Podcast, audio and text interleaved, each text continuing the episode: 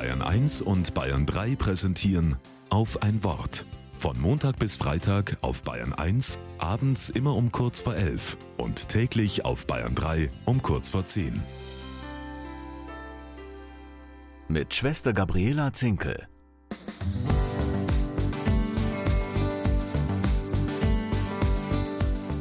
Galileo Galilei.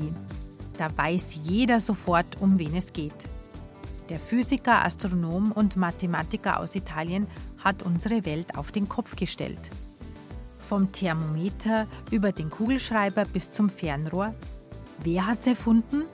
Galileo Galilei, das Universalgenie.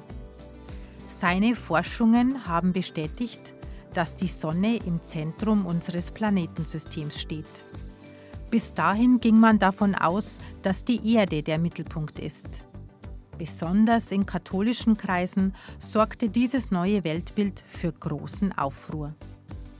Am 12. April 1633 begann das Verhör Galileis vor der Inquisition.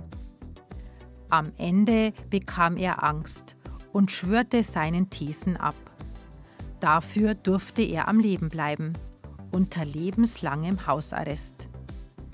Insgeheim dachte er sich aber, und sie bewegt sich doch, die Erde, die als Planet um die Sonne kreist. Mehr Bewegung in die ganze Sache kam 300 Jahre später auch in der katholischen Kirche. Papst Johannes Paul II. rehabilitierte Galilei und lobte seine Weitsicht. Auch wenn es bis zu dieser Erkenntnis eine halbe Ewigkeit gebraucht hat. Was für die Erde gilt, gilt hoffentlich auch für die Kirche und sie bewegt sich doch.